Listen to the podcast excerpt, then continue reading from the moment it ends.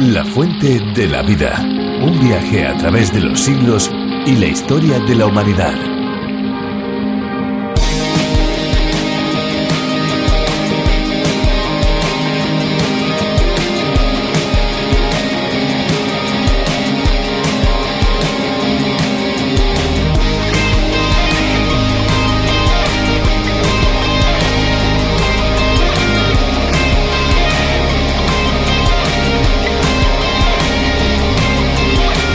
Fue descubierto en 1818. Es transparente, incoloro, mata bacterias y los principales métodos para obtener este líquido se basan en la hidrólisis de los peróxidos. ¿De qué líquido estamos hablando? Sin ninguna duda del agua oxigenada, elemento bien conocido por ser un poderoso oxidante. En pequeñas concentraciones se usa medicinalmente, en concentraciones más altas para blanquear telas y papel e incluso se usa también como componente de combustibles para cohetes.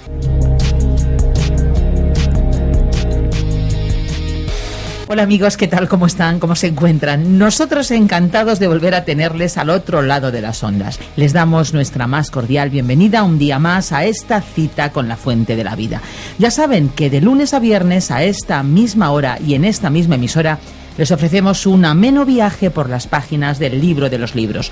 Un viaje que progresivamente y lección tras lección va abarcando toda la Biblia. Bueno, Fernando, ¿qué tal? ¿Cómo estás? Muy bien, Esperanza, te veo muy animada. Pues sí, muy animada. ¿Qué tal amigos? Les damos las gracias por hacernos llegar sus mensajes y cartas, por expresarnos sus comentarios y reacciones, por contarnos desde qué emisora y qué lugar nos escuchan. En próximos programas, Esperanza, vamos a compartir algunas de esas impresiones eh, dentro de esa experiencia vital que busca ser la fuente de la vida. ¿Qué te parece? Pues estará muy bien, la verdad. La fuente de la vida es un programa cuyo formato es diferente a otros. Es un espacio refrescante que lleva buenas noticias, que lleva esperanza, que derriba fronteras. Y una prueba de esto es que en la actualidad ya se emite el espacio en más de 80 idiomas por todo el mundo. La fuente de la vida en otros países se llama a través de la Biblia y es toda una declaración de intenciones, un viaje a través de esos 66 libros de la Biblia. Hay que decir que es un espacio preparado inicialmente por el profesor y teólogo John Bernard Magui. En su versión para España lo hemos llamado La fuente de la vida y es Virgilio Bagnoni, profesor de Biblia y teología también, quien ha sido encargado de su traducción y adaptación. Pues al finalizar los 30 minutos que dura La fuente de la vida, les vamos a dar la posibilidad de poner ponerse en contacto con nosotros si lo desean así, claro está. Y si tienen preguntas, si tienen dudas, alguna inquietud espiritual, pueden hacérnoslas llegar a la dirección que les vamos a dar. Así que estén muy, muy atentos. Ahora ya les dejamos con una bonita canción. Escuchemos.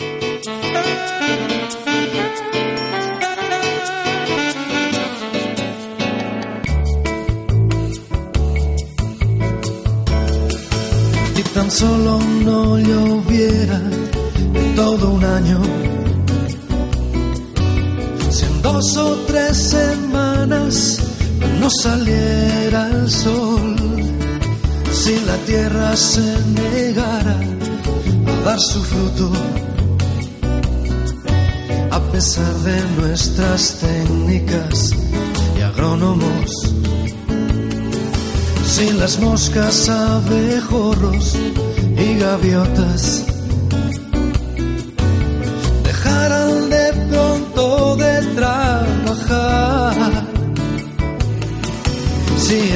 y los ríos se pararan y el tiempo detuviera su tic ¿qué harías tú rodeado de tanta técnica? ¿Qué harías tú? con toda tu inteligencia. ¿Qué harías tú rodeado de tanta técnica? Con toda tu inteligencia, ¿qué harías tú? Si de pronto se acabaran los sonidos,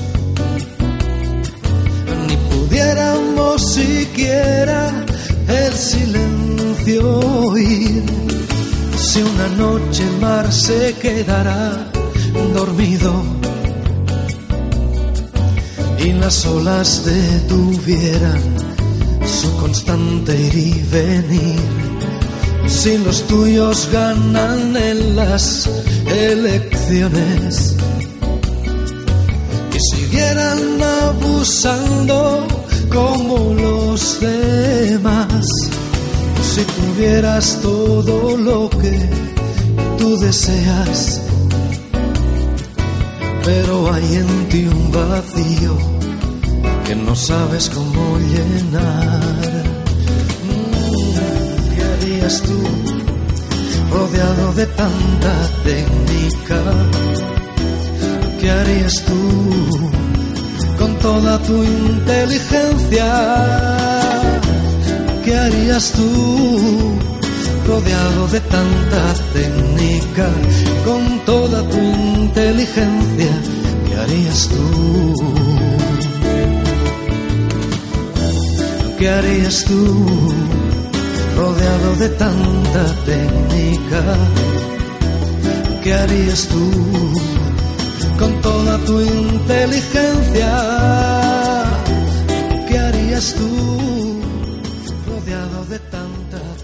Qué agradable sensación la de terminar algo. Cuando se nos encomienda una tarea, terminar es una de las mejores partes, sobre todo si terminamos bien. Estaremos de acuerdo que podemos disfrutar del proceso de realización, podemos incluso pasar un buen rato aún en la planificación de lo que vamos a hacer. Cada etapa tiene su lugar. Sí, pero cuando todo está acabado y nos damos cuenta de que cada ladrillo de la construcción ha formado toda una edificación, nos sentimos satisfechos por el deber cumplido. Pues así se debieron sentir los israelitas que volvieron del cautiverio cuando el templo de Jerusalén terminó de ser reconstruido. Vamos a conocer hoy un poco más sobre este trabajo que realizó el pueblo de Dios en los capítulos 5 y 6 del libro de Esdras. Pues sí, para ello nos vamos a acercar juntos al Antiguo Testamento con la ayuda, como es habitual, del profesor de Biblia, Virgilio Bagnoni. Recuerden, estamos en el capítulo 5 y 6 del libro de Esdras. ¿Nos acompañan en esta singular travesía por la Biblia? Pues vamos allá. La fuente de la vida. Nuestro pasaje bíblico de hoy se encuentra en el libro de Esdras, desde el capítulo 5, versículo 1, hasta el capítulo 6, versículo 22. En nuestro estudio hemos llegado al capítulo 5, que junto con el capítulo 6 nos hablarán de la reanudación de los trabajos de reedificación del templo. Vimos ya que la reedificación del templo había sido detenida por la oposición del enemigo. Ellos habían escrito una carta al rey tratando de dar una impresión falsa de la ciudad de Jerusalén. La llamaron una ciudad rebelde y mala. El rey Artajerjes hizo cierta investigación examinando los registros históricos y encontró que en esa parte del reino había habido una rebelión y que ella había tenido lugar en la última etapa del reino del sur, el reino de Judá. Ellos se habían rebelado contra las autoridades tres veces en sus últimos días como reino y finalmente Nabucodonosor había llegado y destruido toda la ciudad. Pero en el incidente que nos ocupa diremos que la investigación del rey no fue completa. Porque aunque la rebelión había realmente ocurrido, no examinaron los registros minuciosamente y entonces no encontraron el decreto que se había promulgado para que se reedificara la ciudad de Jerusalén. Este fue, pues, un período de gran desaliento. No solo abandonaron las obras de reconstrucción, sino que se sintieron tentados a abandonar la totalidad del proyecto, pensando que sería la única manera de resolver sus problemas. Hoy hay mucha gente que piensa que si se pudiera trasladar a otro lugar, sus problemas se solucionarían. Esto no siempre es cierto. Usted no puede escaparse de sus problemas. Afortunadamente y en esta ocasión aquella gente no huyó de aquel lugar. Y Dios llamó a los profetas Ageo y Zacarías. Y, sinceramente hablando, creemos que es necesario estudiar estos dos libros, Ageo y Zacarías, y también Daniel y Esther, en relación con Esdras y Nehemías, porque todos ellos pertenecen al mismo período y el estudiarlos conjuntamente resultaría muy provechoso. Ahora, en el capítulo 5, versículo 1 de este libro de Esdras, leemos lo siguiente. Profetizaron Ageo y Zacarías, hijo de Ido, ambos profetas, a los judíos que estaban en Judá y Jerusalén en el nombre del Dios de Israel, quien estaba con ellos. Estos hombres fueron llamados por Dios para que animaran al pueblo a continuar la edificación. Por supuesto, ellos sabían que había un decreto del rey Ciro de Persia que les había concedido el permiso para reedificar Jerusalén. Y también supieron que era la voluntad de Dios y el momento escogido por Dios para reedificar la ciudad. Ageo los llamó los mensajeros del Señor. Bien, estos dos hombres no se parecían mucho. La única cosa que tenían en común era que ambos eran profetas de Dios. Ageo era un hombre que tenía sus pies bien apoyados sobre la tierra, con una personalidad sólida y estable, alguien en quien se podía confiar. A él le gustaba estar bien informado de los hechos. Llevaba consigo una vara para medir y estaba siempre midiendo todo lo que encontraba. Le gustaba enfrentarse con los aspectos esenciales de los problemas y se dirigió con su mensaje a la conciencia misma de la nación. Sus mensajes penetraban profundamente en las personas y herían, causando gran impacto. Esta clase de persona no sería muy popular en el día de hoy. Ahora, Zacarías era un hombre completamente diferente. Era como si tuviera su cabeza en las nubes. Ya hemos dicho que él tuvo visiones extraordinarias apropiadas para el mensaje que tenía que comunicar. Y este hombre, Zacarías, apeló más a las emociones del pueblo, dirigiéndose a sus corazones. Y entonces tenemos a estos dos hombres juntos que habían sido llamados por Dios, hablando a la conciencia y al corazón de Israel. Aparentemente, Ageo era considerado el líder, aunque ambos animaron al pueblo a reanudar el programa de reedificación. En este punto, estimado oyente, creemos que resultaría muy provechoso que, como lectura adicional, leyera usted los libros de Ageo y Zacarías. En el versículo 2 y 3 de este capítulo 5 de Esdras leemos. Entonces se levantaron Zorobabel, hijo de Salatiel, y Jesúa, hijo de Josadac, y comenzaron a reedificar la casa de Dios que estaba en Jerusalén. Junto a ellos estaban los profetas de Dios que los ayudaban.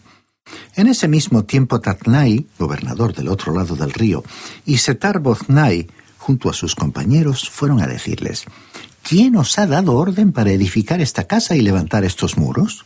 Cuando los trabajos se reanudaron, sus enemigos se enteraron. Se nos dice que Tatnai era el gobernador persa de Samaria y Setar Boznai era probablemente un alto funcionario. Ellos vinieron y reprendieron a los obreros. La respuesta que recibieron en realidad no fue una respuesta. En primer lugar, estos dos hombres eran enemigos. Nunca habían oído de ellos hasta ese momento. ¿Habrían entendido si les hubieran respondido que Dios les había ordenado reedificar? Después de todo, el Señor revela sus secretos a los que le temen. Como dijo San Pablo en su primera carta a los Corintios capítulo 2 versículo 14, el hombre natural no percibe las cosas que son del Espíritu de Dios, porque para él son locura, una necedad, y no las puede entender. Zorobabel y los que le ayudaban simplemente respondieron a aquellos necios de acuerdo con su necedad. Leamos el versículo 4. También preguntaron, ¿cuáles son los nombres de los hombres que hacen este edificio? Ahora, esta situación colocaba a estos hombres que estaban reedificando el templo en una situación bastante difícil. Pero veamos lo que sucedió leyendo el versículo 5. Pero los ojos de Dios velaban sobre los ancianos de los judíos y no les hicieron suspender la obra hasta que el asunto fuera llevado a Darío y se recibiera una carta de respuesta sobre esto.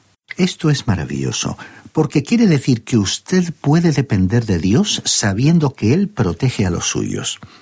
Así que se envió otra carta al rey, que en esa época era Darío. Aparentemente habían transcurrido siete años. Leamos ahora los versículos 6 y 7. Esta es copia de la carta que Tatnai, gobernador del otro lado del río, Setar Bosnai y sus compañeros, los gobernadores del otro lado del río, enviaron al rey Darío ellos le enviaron una carta escrita de esta manera.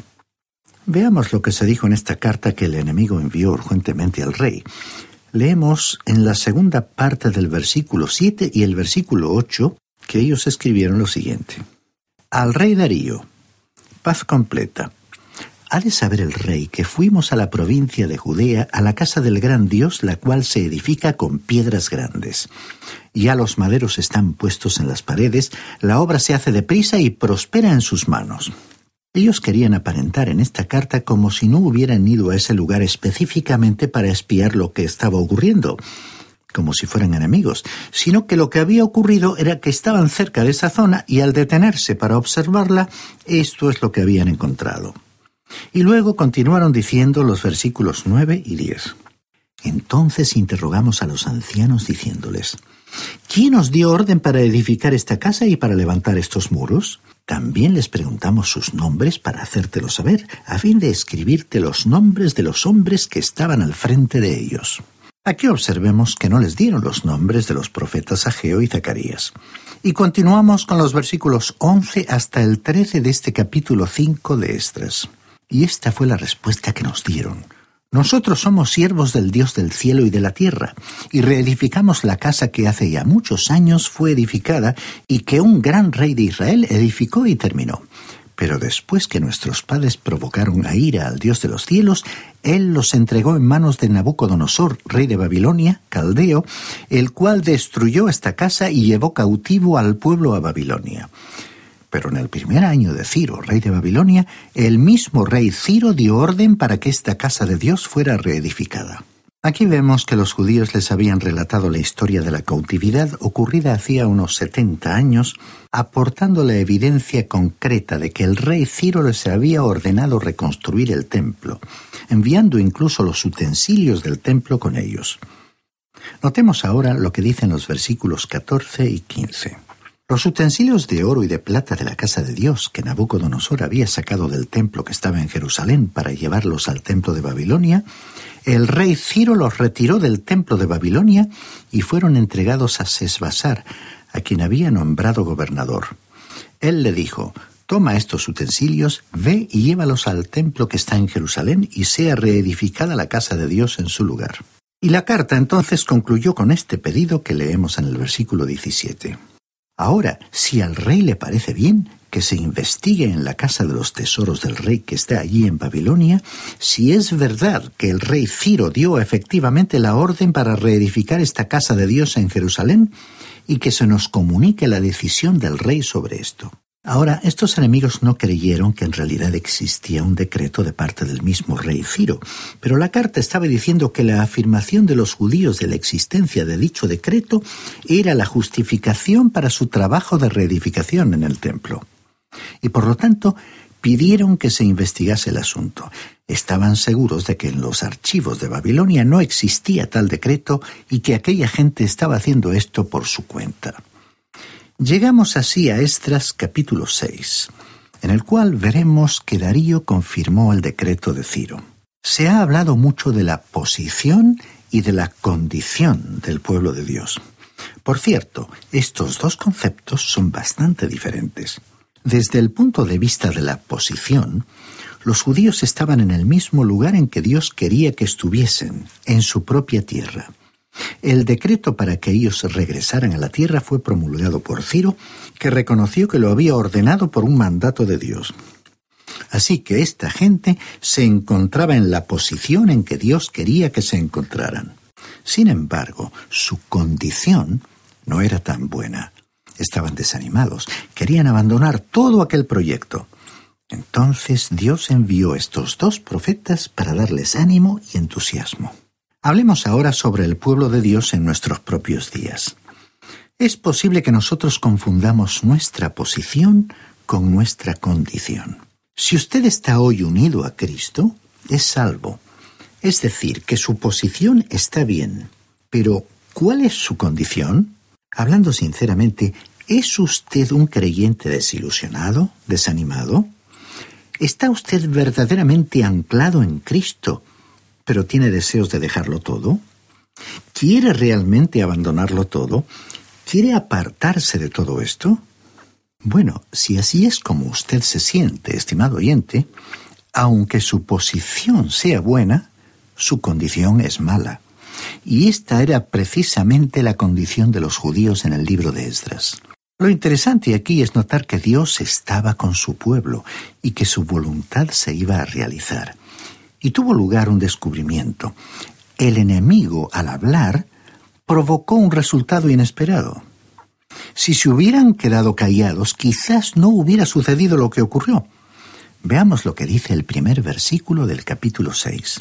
Entonces el rey Darío dio la orden de buscar en la casa de los archivos donde guardaban los tesoros allí en Babilonia. Y así fue que los funcionarios del rey, esta gente, procedió a revisar archivos que quizás estaban cubiertos por el polvo de muchos años, quizás en algún depósito olvidado. ¿Y qué fue lo que hallaron? Leamos los versículos 2 y 3 de este capítulo 6 del libro de Esdras. Y fue hallado en Acmeta, en el palacio que está en la provincia de Media, un libro en el cual estaba escrito así. Memoria. En el año primero del rey Ciro, el mismo rey Ciro dio orden acerca de la casa de Dios, la cual estaba en Jerusalén, para que la casa fuera reedificada como lugar para ofrecer sacrificios, y que fueran puestos sus cimientos. Su altura de 27 metros y de 27 metros su anchura. Luego podemos leer en el versículo 5 lo siguiente. Además, los utensilios de oro y de plata de la casa de Dios, que Nabucodonosor sacó del templo que estaba en Jerusalén y se llevó a Babilonia, serán devueltos para que vayan a su lugar, al templo que está en Jerusalén, y sean puestos en la casa de Dios. Así que todo estaba debidamente registrado allí, y todo ello fue descubierto por el rey Darío. El rey nunca habría encontrado este decreto si el enemigo no lo hubiese mencionado. Ese sí que fue un error de bulto cometido por los enemigos de los judíos. Veamos ahora el mensaje que el rey Darío envió como respuesta al gobernador Tatnai. Leamos los versículos 6 y 7. Ahora pues, Tatnai, gobernador del otro lado del río, Setar Bosnai y vuestros compañeros los gobernadores que estáis al otro lado del río, alejaos de allí.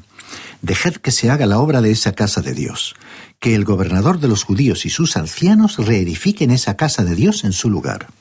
Tatnai tenía el importante cargo de gobernador y pensó que sería capaz de detener la reedificación del templo en Jerusalén. Pero cuando el decreto del rey Ciro fue localizado, Darío, que era el rey en esa época, fue consciente de que el decreto era una ley de Media y de Persia y como tal no podría ser alterada o cambiada por otra y entonces emitió una nueva orden. Leamos el versículo 8 donde vemos que el rey comunicó su decisión. Estas son mis órdenes sobre lo que habéis de hacer con esos ancianos de los judíos para reedificar esa casa de Dios, que de la hacienda del rey, proveniente del tributo del otro lado del río, sean pagados puntualmente a esos hombres los gastos para que no cese la obra. O sea que no solo tenían que dejar de estorbar el trabajo, sino que tendrían que facilitarlo.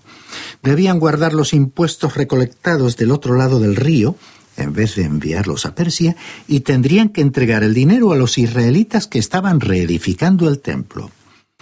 Podemos decir aquí que Dios hace que aún la ira del hombre le traiga gloria y alabanza.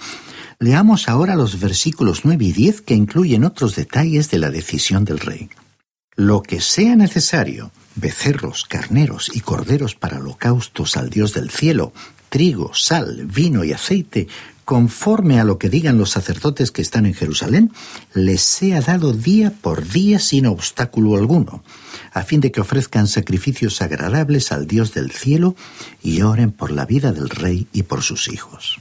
Este fue realmente un decreto de grandes alcances y también se estableció un castigo muy severo para quienes entorpecieran el trabajo.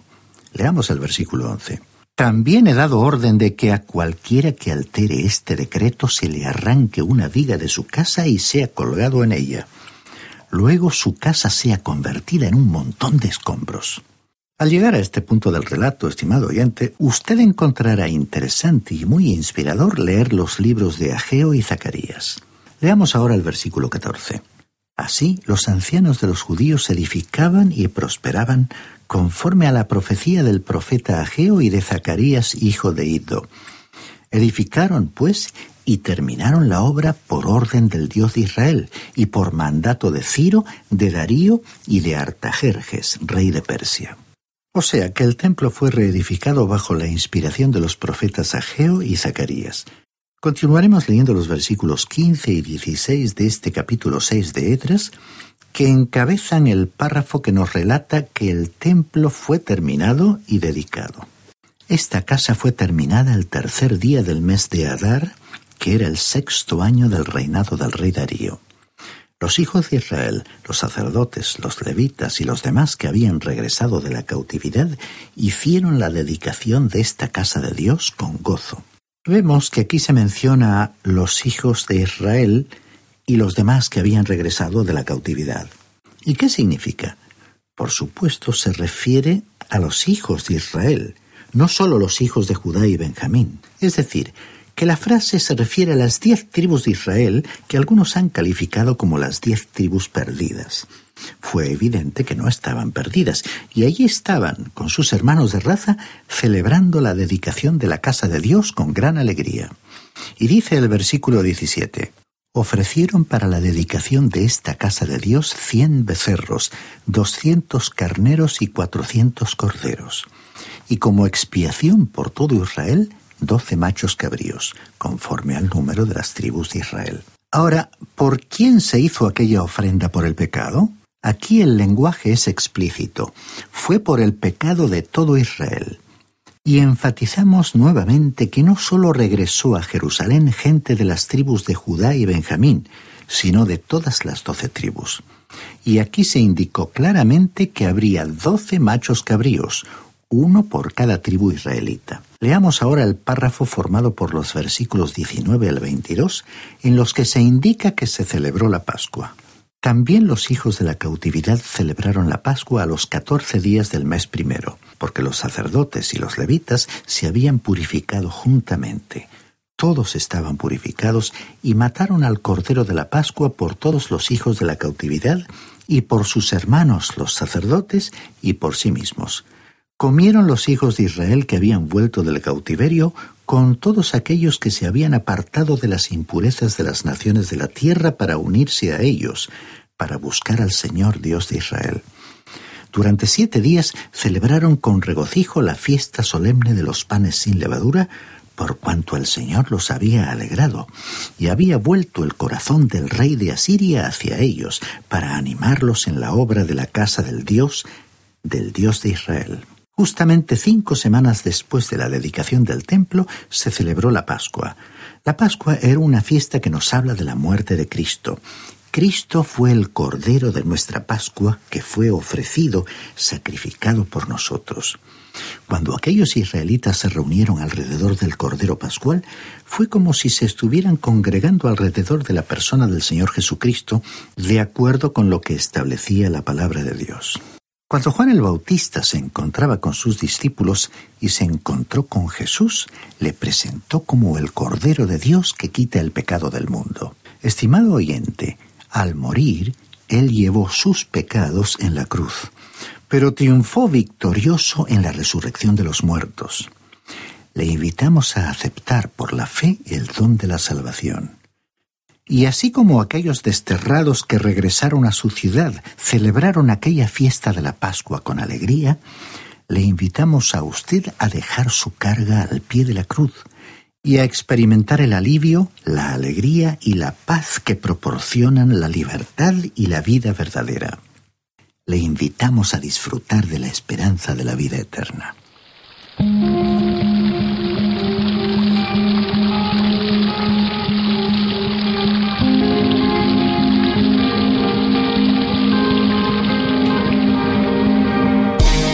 Queremos recordarles que estaremos aquí en esta misma emisora de lunes a viernes y por supuesto a esta misma hora. No nos falten amigos, en nuestro próximo programa seguiremos analizando interesantes aspectos que convierten a la Biblia en un libro singular que sigue transformando vidas, seguro que no les dejará indiferentes. Ahora ya lo que toca es despedirnos y por supuesto recordarles que si desean ponerse en contacto con nosotros pueden hacerlo a través de nuestro teléfono 91 422 05 24 91 422 05 24. También pueden escribirnos al apartado de correos 24000 8081, código postal 28080 de Madrid, España. Y si lo prefieren, pueden enviarnos un correo electrónico a la siguiente dirección. Tome nota, info arroba radiocadenadevida.com info arroba radiocadenadevida.com les agradecemos el haber compartido este tiempo con nosotros y les esperamos a cada uno de ustedes en nuestro próximo espacio. Aquí estaremos de lunes a viernes a la misma hora. Muchas gracias por acompañarnos en esta aventura y no olvide que hay una fuente de agua viva que nunca se agota. Beba de ella. Este ha sido un programa de Radio Transmundial producido por Radio Encuentro Radio Cadena de Vida.